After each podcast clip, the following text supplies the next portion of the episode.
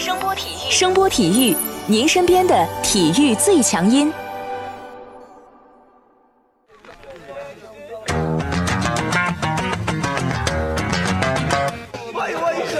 Yo, yo, it's boogie time, so come on, let's swing it, alright? 看 NBA 风云，聊 NBA 故事，这里够有趣，这里够专业，没错，这里就是大话 NBA。I be the show, make a room, shaking, shaking it down. I be the nigga with a high profile. Everybody come on, we be the shakers with a crazy style. And then shocking the world, cause we the flow, shaking speed, make his rockin' the city. 欢迎大家来继续收听我们的大话 NBA 节目，我是有才哥。大家好，我是小老弟。依照惯例啊，在节目的一开头，我们还是要感谢一下各位好朋友们，感谢大家的支持啊，大家的意见、大家的建议，我们都会一一采纳的啊。本周呢，这个 NBA 比较热闹，呃，有比赛，也有交易，而且还有一些有意思的事儿啊。咱们直接进正题，先从上个礼拜的比赛聊起啊。上周呢，猛龙和勇士又碰面了啊。本来大家都满怀期待啊，因为这个格林复出了嘛，大家都想看看这个猛龙和勇士到底能打成什么样。结果呢，莱昂纳德又轮休了。而且呢，猛龙在没有莱昂纳德的情况下，以一百一十三比九十三击败了这个勇士啊！而且在比赛中间，猛龙还折了这个瓦兰丘纳斯啊，应该说是让了两个子儿。嗯，其实这场比赛啊，猛龙延续了他们上周二背靠背打快船的一个首发，伊巴卡和西亚卡姆坐镇内线，丹尼格林顶在三号位，洛瑞和范弗里特打双控卫。这套阵容的特点就是投射能力强，移动能力十分出色，各个位置都可以拉开空间，而且反击的速度特别特别的快。特别是两个内线啊，伊巴卡和西亚卡姆啊。之前有一期节目，咱们说就是特别想看看这两个人在面对拥有格林的勇士，他们能有什么样的发挥。结果呢，这两个人不但保持了他们对这个篮筐的冲击啊，而且打出了质量极高的反击啊，交出了非常漂亮的答卷。西亚卡姆全场拿下十三分啊，其中六分是在篮下得到的，而且贡献了两个抢断和一次盖帽。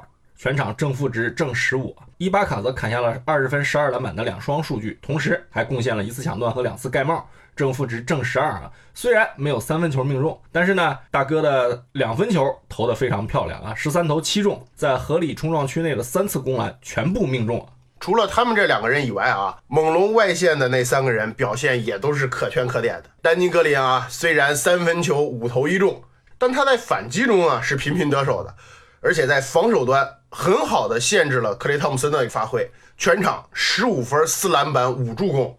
这范弗利特在比赛中对上了库里，小伙子不显山不漏水的拿了十分，而且贡献了三次抢断。洛瑞呢，本场比赛也十分的活跃啊，在进攻端他是贡献了二十三分和十二次助攻，并且呢还拿下了五个篮板和三次抢断啊。而且呢，洛瑞在比赛中啊还阶段性的在内线防了追梦格林啊，我当时看那镜头我就特别想笑啊。哎，一个一米八三的人，九十三公斤，居然在这个首节开始阶段啊，在篮下扛一个两米零一、体重一百零四公斤的大汉啊！他防格林的时候，他还造成了格林突破的这个犯规啊，并且让格林因为不满这个判罚吃到了 T。这是终于把前几场没有投到了球、没有发挥好的比赛全部找回来了，是吧？对对对对对。勇士这边也挺逗的，你说好不容易等回来了格林。这伊戈达拉屁股又扭伤了，常规操作，常规操作。但是水花兄弟呢，在猛龙外线的干扰下打得极其别扭，两个人加在一起就拿了二十四分，二十九投只有十中。杜兰特就是三十分、七篮板、五助攻，对吧？我们熟悉的那个杜兰特，命中率超五成，但是呢，他还是有五次失误啊。比起上一次双方交手，只能说杜兰特这场比赛打的没有什么太大的亮点。这勇士一看没戏，没有拼命嘛。总之就是又是一场收着打的比赛啊！从目前这个情况来看，想看他们拼命的话，只能寄希望最高舞台一决高下啊！所以吧，也有很多人说过，勇士不拼命，被双杀就被双杀吧，无所谓。我在那个地方等你。这复出的格林啊，虽然在防守端展现出了不错的水准，但这家伙在首节吃到技术犯规后呢，就表现得漫不经心，给人的感觉就是。你们随便打吧，啊、心不在焉，划水感觉比较严重。虽然他贡献了这个七次助攻啊，而且呢还给 KD 传了两次漂亮的传球啊，但这家伙八投一中，全场只得了两分啊。从场面上看，对手防他是完全放空他外线，根本不搭理他。我就看紧你的队友，你不是助攻能力强吗？没人，你是不是得自己投啊？经常会看到五防四，这就很尴尬了，是吧？你说这一段时间，这哥们儿呢一直在闹着要顶薪，对五年二点二六亿，就这表现，我觉得人家勇士凭什么把指定老将特例用在你身上呢？哎，你防守好，我承认他在比赛里其实有多次的补位和换防，以及他在这个篮下对抗时的这个硬度啊，确实让人印象很深刻。但说句实在话，五年二点二六亿，这是超巨的价钱。你现在投篮都不进的人都快人畜无害了，何来的勇气这么狮子大开口啊？哎，那你觉得他为什么会这么有自信呢？还非得要五年的顶薪呢？对于这支球队嘛，格林他在进攻端最主要的工作是转移球和挡拆，对吧？你转移球方面，他最大的作用是他能从进攻发起点接球后快速的找到。并把球转移到这个终结点，这本事呢，一般人真比不过他啊！前几个赛季，格林在进攻端除了能处理球，他还是可以投中三分的，谈不上准，但你不防他，有时候还真要命。这也是他最厉害的地方。那早期勇士在没有杜兰特的时候，库里在关键时刻跟谁打挡拆？不就是跟格林吗？厉不厉害？这个疗效大家都见过。但是呢，整个十一月份，格林只投中了两个三分球。好，你说你有伤病，比赛打得少，可以。十月份。他投中了四个三分球，你看咱一哥十一月份十四场比赛，好歹也投中了十记三分。你跟一哥比比，你格林是不是有点惨了？这 NBA 里面有不少自我感觉良好的人，是吧？嗯，吵着闹着要大合同，最后都是闹得鸡飞蛋打。近的例子，小托马斯，对吧？运钞车翻那位是吧？而且现在雷霆替补中锋诺埃尔也是其中一个，是吧？对对对，当年小牛不是要给他四年七千万吗？不要，嫌合同小，说再打一年要挣顶薪，结果现在好像拿着两百多万的薪水啊。再往远的说，你看狂人斯普雷维尔，当年球队给他三年两千六百万嘛，这哥们儿口出狂言。这钱还不够我养家糊口嘞。说实话啊，在零三年的时候，三年两千六百万的合同，我觉得是个很体面的薪水啊。但这货好像最后没接受这份合同，就再也没找到合同了，最后破产了。所以格林同志还是要慎重啊。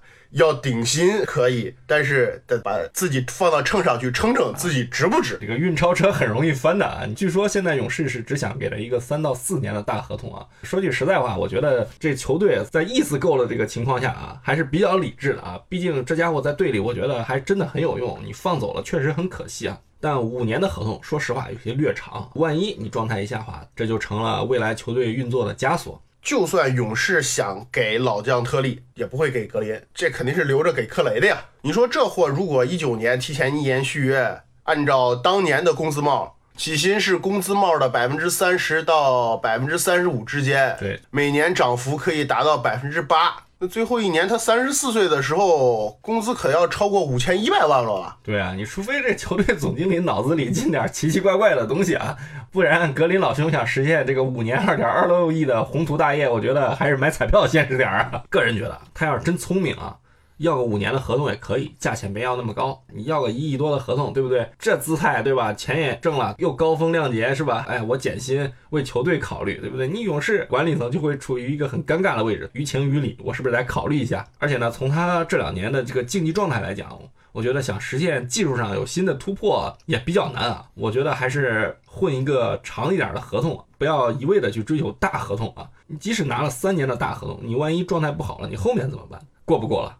姿态不要那么高，没准儿你姿态放低了，你谈合同的时候细节上可以有更多优势。看着弄着个怪大的合同，后几年。你要是没保障部分怎么办呢？不是每个人都像伊戈达拉和保罗一样这么幸运的啊。那我们就看看这位老兄究竟能闹出多大的动静吧。反正进入到十二月中旬开始啊，这个交易市场的事儿都一直很热闹啊，包括这个格林续约的问题，还有这个之前一直沸沸扬扬的这个阿里扎，阿里扎要被交易的这个事情，也是搞得各路对吧神仙都蹦出来说，哎，想要想要，据说是八支球队。在询价啊，结果呢，最后搞了一个非常乌龙的事儿啊。嗯，这十二月十五号啊，是个非常非常重要的日子，因为交易的窗口打开了，也预示着球队的总经理们又要羽扇纶巾、运筹帷幄。刚才说到这个阿里扎，最先爆出来他的料的还是我们的老朋友沃神，说是太阳、灰熊和奇才基本达成了一个三方交易的意向，太阳的阿里扎去奇才，得到奇才的小里夫斯。灰熊送出马上布鲁克斯和韦恩塞尔邓到太阳，同时送出他们一九年的受保护的次轮签和二零年的次轮签到奇才，得到奇才的乌布雷。当时这个沃神一说基本达成交易意向啊，我在想，咦，沃神从来没说过什么基本达成交易意向啊，这很有意思啊。但是我也没想那么多啊，我还在琢磨着灰熊这次可以啊，明显是大赚呢。紧接着，这个沃神又爆料了，说，哎，这交易黄了，原因是什么呢？灰熊送出的这个布鲁克斯不是太阳要的布鲁克斯，所以交易搁浅了啊。美国人的这个专业素养，其实也就这么回事嘛，发个邮件，写个合同，你都能把名字给弄错。要怪也就只怪大家更习惯于把球员的姓是吧？什么布鲁克斯，印到衣服布鲁克斯后面是吧啊，对对对对。但是后来一看啊，原来名字不是。太阳要的是迪隆布鲁克斯，而灰熊以为太阳要的布鲁克斯是马上布鲁克斯。哎呀，真是麻烦啊！这个迪隆啊，是一七年的次轮十五位秀，一米九八，锋位摇摆人。上个赛季呢，在灰熊大面积伤病的时候打得不错，赛季全勤，而且呢七十多次首发啊。作为次轮秀，场均可以贡献十一分，他的三分球命中率大概是百分之三十六左右啊。这个赛季目前打了十一场，在场均十八点八分钟的出场时间里。可以贡献六点八分啊，三年三百八十一万的合同，下个赛季呢是最后一年，而且这个合同是没有保障的。这个马上呢是一一年的首轮二十五位秀，明年三十岁，先后在篮网、凯尔特人、勇士、湖人混过啊，最近正要被灰熊送走啊。职业生涯很普通，场均呢可以贡献七点五分，他的合同呢是两年一百。七十一万，上个赛季呢，他的工资惨到只有五万美金啊，这个赛季是一百六十六万美金。这明眼人一看都知道太阳为什么不愿意啊！说好的年轻的、有用的合同还得能招之即来、挥之即去的，结果呢，你现在给我弄来一个快三十的解套合同，还就解了一百六十六万。你知道我太阳队控卫和年轻人有多饥渴吗？总之，这个乌龙搞的是啼笑皆非啊！为什么这么说啊？在沃神发布这个消息的时候啊，小里弗斯呢都已经发表这个获奖感言了，而且呢还跟队友和球队道别了。这边呢，总经理跑出来，停停停停停，你不能走啊！太阳灰熊那边黄了，我估计那会儿小里弗斯都想把总经理扣篮筐里了。一开始呢，看到这个消息之后呢，我还真为灰熊感到高兴啊！用这么两个饮水机管理员人物，加上两个二轮签，搞来乌布雷，这灰熊的总经理会做买卖呀！啊，结果这事儿办的是不是？关键是两边发现现在这事儿了，而且还谈不拢，所以说啊，灰熊可惜了。哈哈。但是估计西部其他队的总经理都觉得这是个好事儿啊，比如莫小胖一看，哟，乌布雷可以这样弄来啊，可以啊。那我手里的奈特和克里斯还是挺值钱的呀！哎，这想多了啊。不过这个最后的剧情啊也很有意思啊。奇才和太阳把灰熊踢开一边了。你不是不想出好人吗？对不对？别玩了，对吧？我们直接来乌布雷加小里弗斯，直接换这个阿里扎啊！你没你什么事儿了？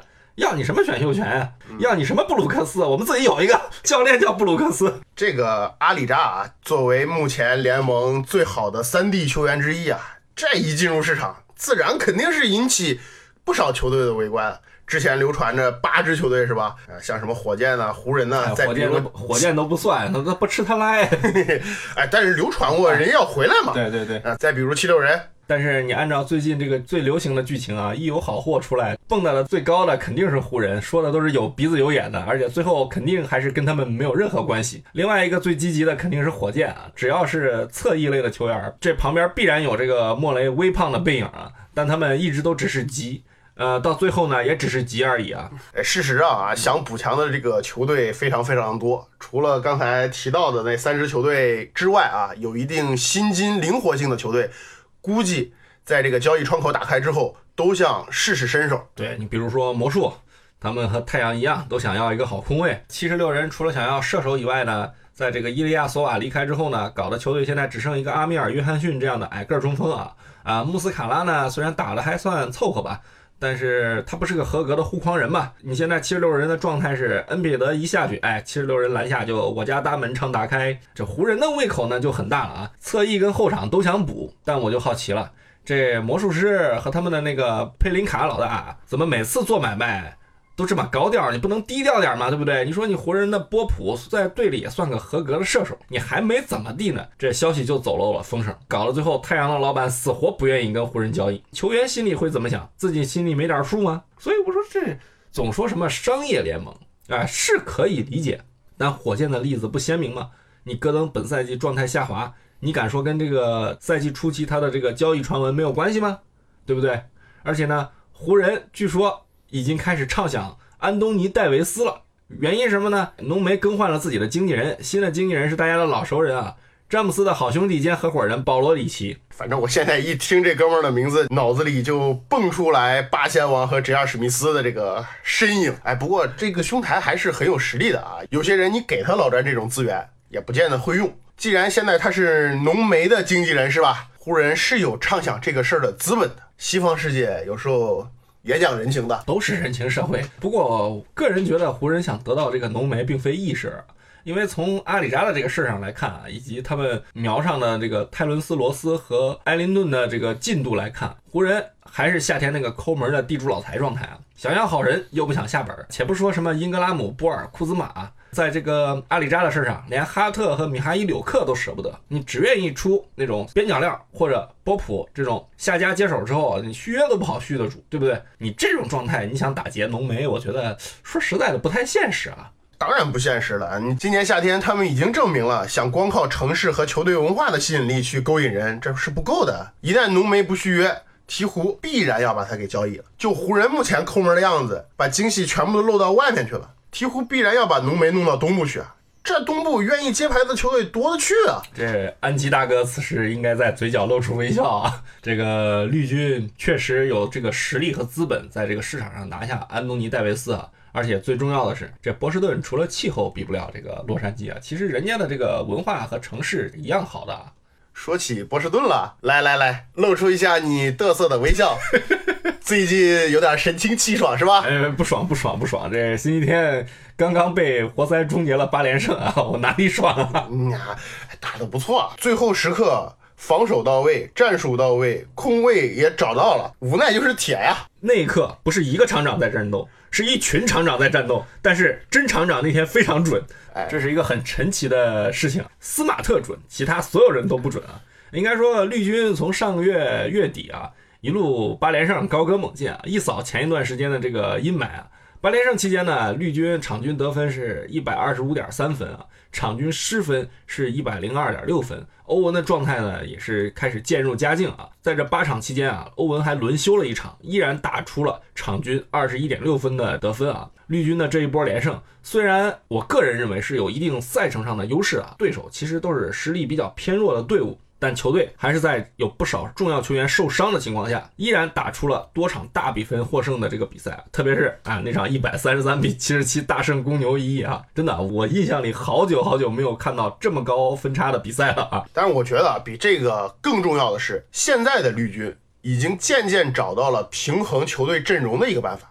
赛季初期，凯尔特人就是以明星球员和探花二人组。构成的这个首发阵容，但是非常不成功。对呀，非常不成功。在尝试了多种阵容搭配之后，海沃德首先被拿出了首发，紧接着杰伦布朗，你来，你也回到替补席吧。他们俩的这个位置由斯马特和莫里斯顶上去之后呢，这个比赛效果非常的好啊。而且呢，回到替补席的这个海沃德和杰伦布朗呢，也很快找回了这个进攻端的感觉啊。特别是这个海沃德还打出了一场三十加十吧，我记得表现非常好啊。这斯马特进入首发之后呢，呃，首先解决了这个欧文的球权问题啊，没人抢了。原先的首发中，塔图姆是要球权的，复出的海沃德在之前的球队中，那你肯定是绝对核心，他要找比赛感觉怎么办？也得持球。而杰伦布朗呢，在上个赛季大家能看到取得很大的进步啊。赛季初期呢，这小伙子我觉得有点上头啊，一直想寻求承担更多的责任，拿着个球胡扔。这年轻人有想法是好事，但他这么一掺和，绿军的首发就变成了三个和尚没水吃了啊！不是四个和尚好不好？除了霍福德不要球权嘛，对不对？那不是四个和尚没水吃吗？呃，现在呢，你换成斯马特和莫里斯啊，这两个人完全可以适应无球的节奏。而且呢，他们俩都是防守悍将，厂长都不说了，对不对？你现在绿军的球迷开玩笑都说这是对魂呢。一个这么铁的人，还能让安吉花这么多钱续约，已经很说明问题了。而且呢，本赛季随着这个比赛的深入，斯马特在进攻端的表现其实很不错啊。这并非像这个勇士的格林一样被对手战术性的放弃，不防你外线。莫里斯呢，当初引进他是为了对抗詹姆斯嘛。虽然哥们儿还没有拿下这个老詹的一血，但去年东部决赛的时候，哥们儿的表现，球迷们印象很深刻。而且呢，他成功了熬走了詹姆斯，他跟洛瑞一样，成为了在东部成功熬走詹姆斯的男人，很不容易啊。洛瑞用了六年呢，这哥们儿用了不到两年就完成了这个壮举，你看可以的。而且呢，前两天凯尔特人的霍福德和贝恩斯都受伤了啊，史蒂文斯呢大手一挥，把泰斯拍到了首发秀了一把，结果呢让众人一脸迷茫。这板凳里都是什么妖魔鬼怪？泰斯打得非常好啊，然后大家惊的这个下巴还没合上呢。队里又冒出来个罗伯特威廉姆斯，今年的这个首轮二十七位秀啊，十二月份一共打了四场比赛，然后这小子盖了十二次帽。十二月十一号打鹈鹕的比赛里面啊，出场二十五分钟，拿下了七分、十一个篮板、三个盖帽、一个抢断的数据啊，真的妖孽！我觉得啊，这随着这个赛季的深入啊。凯尔特人没准还能给球迷捣鼓出点不同的阵容组合，带给这个球迷和对手不同的惊喜以及惊吓啊！嗯，接回上面的话题啊，如果浓眉和鹈鹕在续约的问题上谈不妥，凯尔特人会是鹈鹕潜在的最合适的一个交易对象。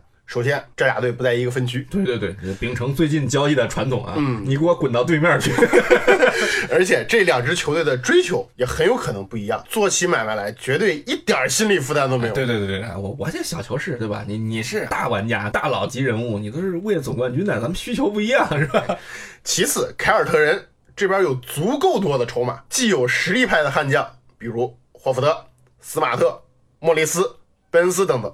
也有极具潜力的年轻人，杰伦布朗、罗齐尔。最为重要的是啊，凯尔特人手里啊还有很多选秀权可以提供。他们明年夏天大概率会拥有来自国王、灰熊还有快船的选秀权，再加上他们自己的选秀权。怎么还有这么多呀？国王的首轮签啊。来自于二零一七年的凯尔特人与七十六人的一笔选秀权交易，当时七十六人手握这个探花签嘛，凯尔特人是状元签。然后呢，七十六人把自己的探花签和一八年湖人的受保护首轮签送给了绿军，而且呢，按照当时交易的规则，如果绿军得不到一八年湖人的这个选秀权，这个选秀权将自动替换成。国王一九年受保护的首轮签，快船的一九年首轮签是从灰熊得来的。一六年呢，绿军因为选秀权太多嘛，从哪儿抢过来？大家都明白，绿军呢用了两个次轮签换来了快船乐透区受保护的首轮签。如果得不到，则变为二零年乐透区受保护的首轮签。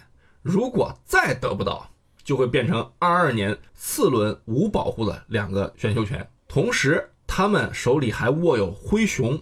前十顺位受保护的一个首轮签，所以说大家想想，这光这三个首轮签很有大概率的获得的，因为快船今年一旦他们打进季后赛，这不是没有可能的，这选秀权就变成凯尔特人的了。再不行，明年你明年还这么烂，所以说这是一个大概率事件啊。总之呢，绿军在明年夏天会出现一个拥有多个首轮签的情况，这些选秀权呢，加上凯尔特人队内的年轻人，构成了他们交易明星级球员的最大资本啊。这凯尔特人也有幸福的烦恼，这大价钱搞来的海沃德不能一直蹲替补啊！这罗齐尔咋办呢？呃，罗齐尔是很倒霉的啊！你本来作为欧文的替补，对吧？你想出头已经很难了，你现在板凳上又来个海沃德，这简直是四面围堵啊！我个人觉得他肯定会被安吉交易掉了，因为他的合同没法给嘛。而且呢，以他的这个能力，很明显，你放在这个绿军的阵中只打一个简单的替补的话。